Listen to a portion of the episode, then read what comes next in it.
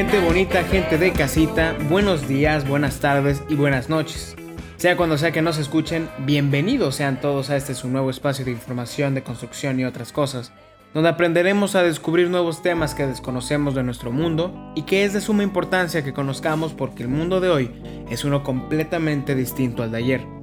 Y nos es imposible vivir en el pasado.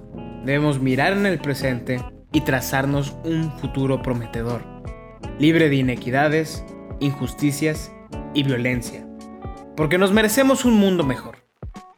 Le doy pie a mi compañera para que nos presente. Mi nombre es Rafa Fernández. Quédate aquí con nosotros. Solo quiero que se me recuerde como una persona que quería ser libre. Gente bonita, ¿cómo están? Les doy la bienvenida a un nuevo programa Nadie me preguntó.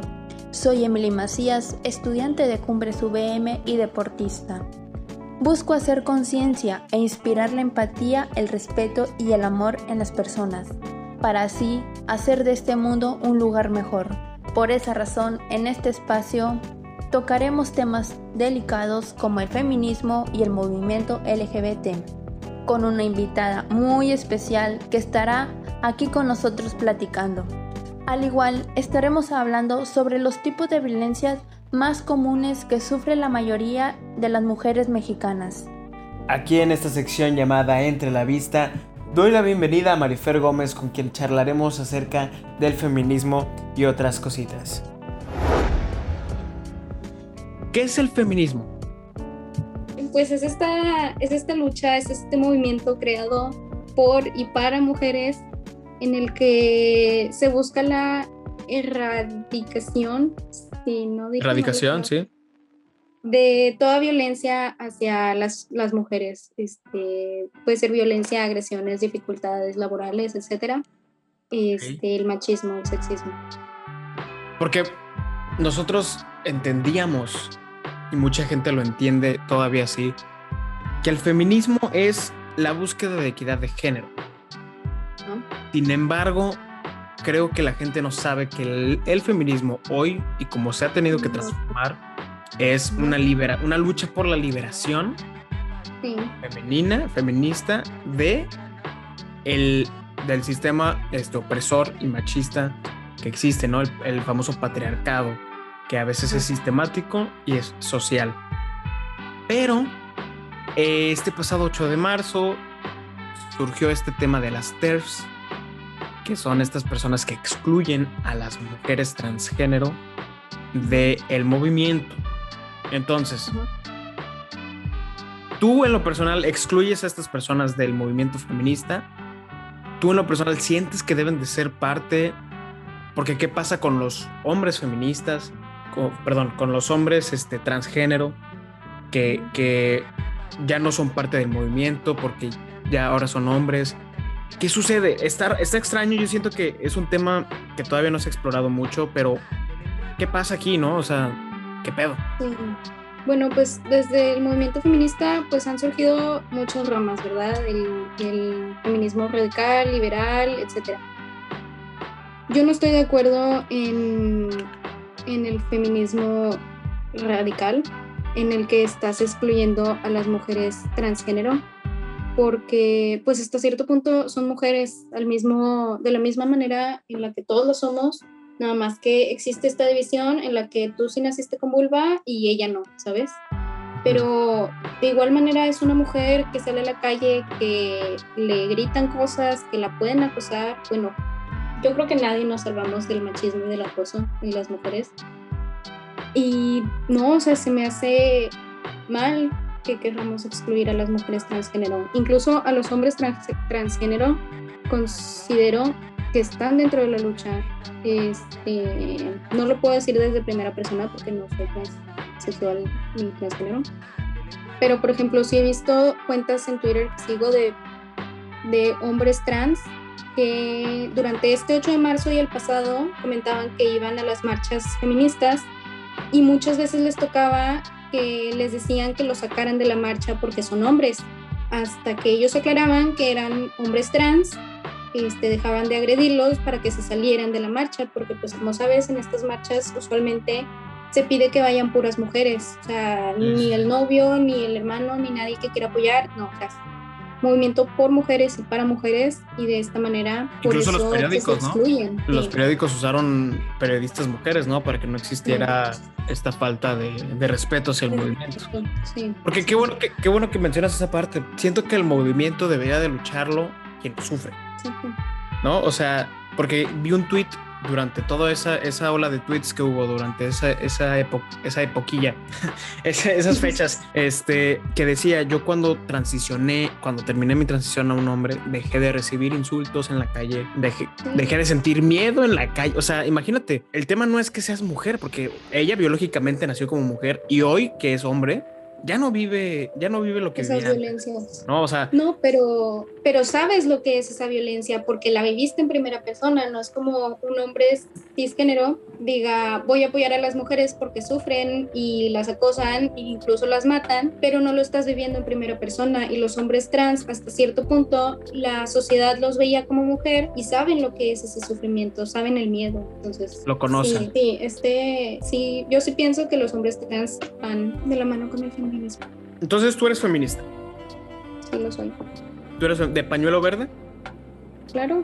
Ahora, mencionabas el feminismo radical porque sé que hay muchas ramas, el feminismo radical, no sé cuántas son pero hay muchas. Honestamente, yo tampoco todavía estoy este, en deconstrucción. Yo creo que nadie llegamos a la deconstrucción total. Ni las mujeres ni los hombres nos salvamos de decir, yo no soy machista porque el machismo viene desde toda nuestra enseñanza y nuestra crianza y pues es difícil, ¿sabes? Pero, pero es bueno saber que, que vas viendo tus mismas actitudes y las quieres cambiar, ¿sabes? Por algo se empieza. ¿No crees tú debería de haber una renovación en el movimiento hacia una unión, o sea, dejar de, o sea, eliminar que si existen las radicales, que, que si existen las TERF, que si existen, y unirse de verdad, o sea, y unirse todas en un mismo ideal y que exista una líder, no política, no politizar el movimiento y no hacer un partido de las mujeres, no, o sea, que realmente, como por ejemplo, este, con, los, con, con la comunidad afroamericana, este, en Estados Unidos, que estaba Martin Luther King, Malcolm X, este, y muchas otras personalidades que fueron líderes de los movimientos. ¿No crees que debería de existir lideresas, líderes dentro de, de, este movimiento para unirlas? O sea, por ejemplo, las brujas del mar en Twitter que son muy activas.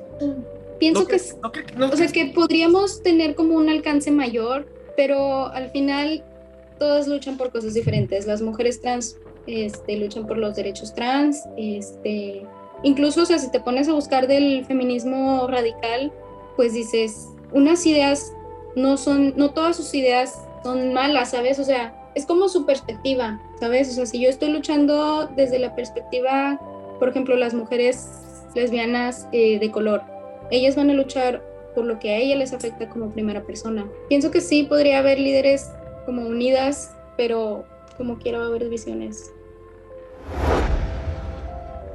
Como estuvimos viendo en la entrevista, los temas que vamos a tratar el día de hoy radican en lo que es el feminismo. ¿Qué es el feminismo? ¿Qué lo causa? Sobre todo es lo que vamos a tocar en unos momentos. ¿Qué causa el feminismo o que el feminismo hoy esté buscando la liberación de la mujer y la búsqueda de la erradicación de la violencia? Para que ellas puedan sentirse libres a la hora de caminar por la calle, a la hora de estar en sus casas, a la hora de estar en una escuela, en su trabajo, para a la hora sobre todo de estar al lado de hombres, que, que puedan estar en un bar, en un antro, en una fiesta, con la tranquilidad de que van a llegar a sus casas sanas y salvo, que no les va a pasar nada en la fiesta, en el antro, en su escuela y de camino de regreso a su casa. Y ya que estén en su casa, que se sientan seguras, que puedan ser libres también en donde deberían de sentirse libres, que es el lugar más sagrado para una persona, su casa. Entonces, mi compañera Emily nos va a estar ahorita platicando un poco de lo que es la causa, las causas de, de lo que pasa adentro de las familias, de lo que sucede adentro de los ambientes laborales, de lo que sucede en los ambientes estudiantiles y lo que sucede en las calles para que las mujeres, tú como mujer, Emily, también puedes comentarnos lo que pasas, lo que vives a la hora de salir a la calle, a la hora de tal vez vestirte ahorita que hace calor, por ejemplo, que estamos en plena primavera, que ha hecho mucho calor, por ejemplo aquí en Monterrey, en Monclova supongo que también ha, de estar haciendo bastantito calor. Y cuando te quieres poner un short cortito o te quieres poner un top para no sentir calor, ¿cómo te sientes? ¿Cómo te mira la gente? Entonces te cedo la palabra, Emily, para que empieces con la introducción. Muchas gracias, Carlos. Eh, como mencionó anteriormente la entrevistada Marifer, que el feminicidio es la lucha que se hace constantemente de todo, de todo tipo de, de violencia que se ha practicado este, últimamente hacia la mujer. Hoy en este podcast quisiera hablar de tres tipos que son muy comunes. El primero es violencia interfamiliar, el segundo es violencia de género y por último sería violencia sexual. Este, y claro, este, más adelante terminando estos tres, tres tipos de violencia, yo también quisiera comentar, como mencionó mi compañero Carlos, de cómo me, me, hacen sentir a mí al momento de caminar con ropa, con chores cortos, con blusas cortitas, o las miradas que simplemente los hombres te, te avientan cuando solamente estás caminando en el día. Y también, obviamente, los mensajes que a lo mejor los hombres te pueden mandar por, por las redes sociales, que, que eso también significa violencia.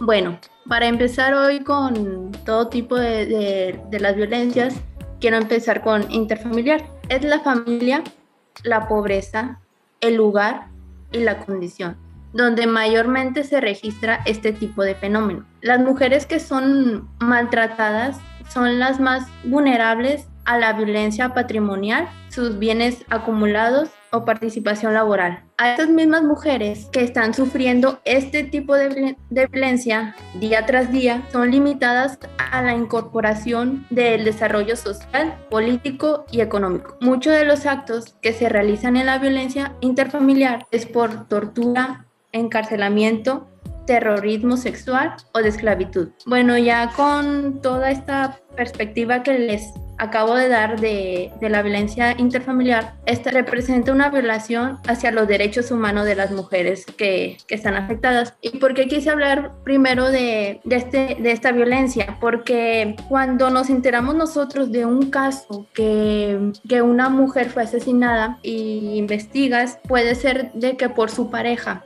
la pareja mata a la esposa ¿Y por qué surgió todo eso? Antes de que él tomara esa decisión ya había problemas ahí en su casa, la golpeaba, la limitaba a hacer cosas, no la deja salir a trabajar, no, no respetaba los derechos de, de ella y eso también es violencia interfamiliar. No sé si quieras comentar algo, Carlos, sobre esta violencia que, que acabo de mencionar. Sí, pero primero que nada, este, me gustaría eh, esclarecer por si, por si la gente en casita no, entiende, no ha entendido bien de qué estamos hablando. Este, prácticamente estamos planteando, como, lo, como bien lo dijiste, Emily, que el feminicidio no, no llega nada más como feminicidio y ya, sino que tiene causantes y tiene como que banderitas rojas, ¿no? Que nos van avisando que una situación o una relación puede terminar en feminicidio. Entonces, este, sería bien importante que continúes con ese tema porque siento que es muy es clave en México, sobre todo aquí que estamos hablando de México, porque mucha gente y muchas personas este, en, la ignorancia que existe y en la falta de educación que existe, piensan que esa violencia es amor y la justifican y la escudan con que es amor. Como bien dices en mi caso, pues cómo, cómo, cómo es que nadie se dio cuenta que había violencia ahí y, y que podía suceder o terminar en un feminicidio.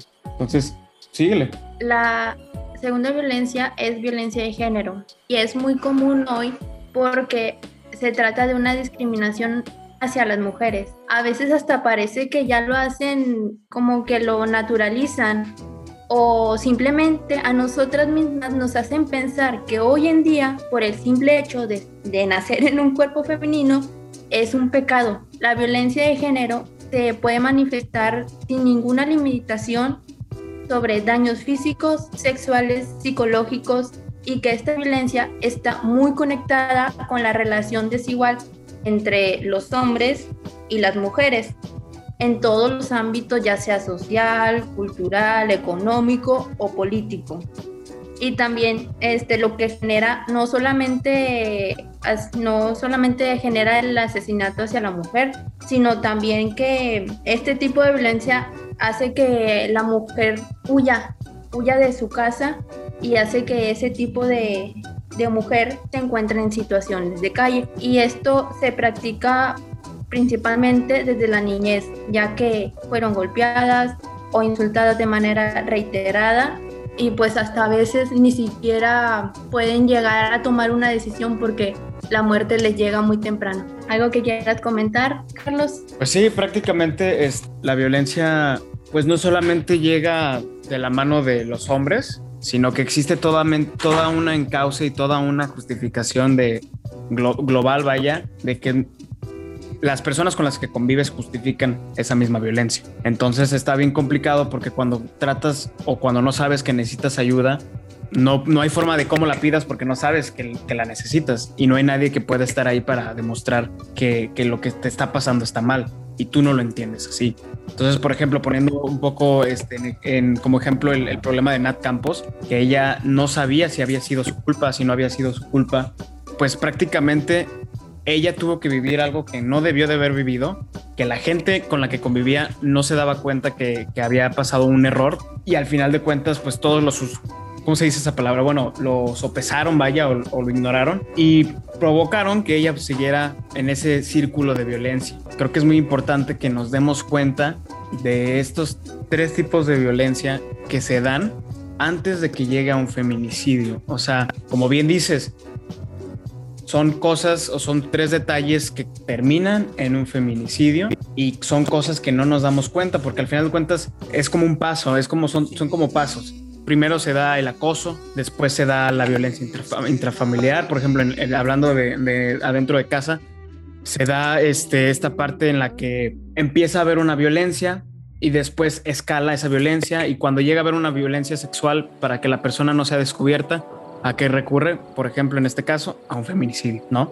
Nos gustaría concluir el tema ya en, en que prácticamente la violencia está en todos lados, la violencia está visible y la violencia está en un punto en el que se puede corregir, está en un punto en el que puedes alejar a la persona que está violentando de la persona que está siendo violentada y puedes salvar vidas de darte cuenta y de entender que la violencia está en todas partes, desde una palabra desde una mirada, desde todo tipo de agresión, desde comentarios, desde insistirle a una persona que salga contigo, todo, todo ese tipo de cosas son pequeñas violencias que contribuyen a una violencia más grande y que llegan a, a, ser incluso feminicidios, como bien comentas. Concluimos el tema rapidísimo en que en todos lugares hay violencia, ayuden a la gente, ayúdense a sí mismos, deconstruyanse para que nos demos cuenta de qué es la violencia, cuándo pararla y cómo pararla. Nos despedimos, Emily. Algo. Sí, sí, sí. No, dale, dale. bueno, como habíamos dicho que yo iba a platicar cómo uno se siente en la calle, ¿no? Este, por ejemplo, a mí a veces me toca que voy caminando, yo vivo cerca del centro y me puedo ir caminando. Cuando me voy caminando, a veces me, me, topo de que hay hombres caminando detrás de mí y la verdad yo me siento muy insegura en eso. Y lo, lo que hago es me paro y dejo que el hombre pase y ya después camino otra vez. ¿Por qué? Porque es una inseguridad que ya no se ha generado la sociedad con esto del feminicidio, porque uno ya no sabe si, si te va a pasar algo, si vas a llegar bien a casa o cualquier tipo de cosa. Y también, este, mis papás, más mi papá, este, siempre se preocupa, no me dejan andar en camiones yo sola, no, no me dejan ir ni siquiera al Oxxo yo sola, por lo mismo que todo lo que se ha visto en, en las noticias, en los casos de que por cualquier cosa ya andan matando a, las mujeres. Y pues yo siendo mujer, la verdad, pues yo no me siento segura y casi siempre les digo a mis hermanos o a alguien cercano que me acompañe a hacer las cosas. Muchísimas gracias, Emilia. Este ha sido el Nadie me preguntó del día. Nos despedimos y agradecemos su sintonía y escúchanos el jueves en el siguiente programa.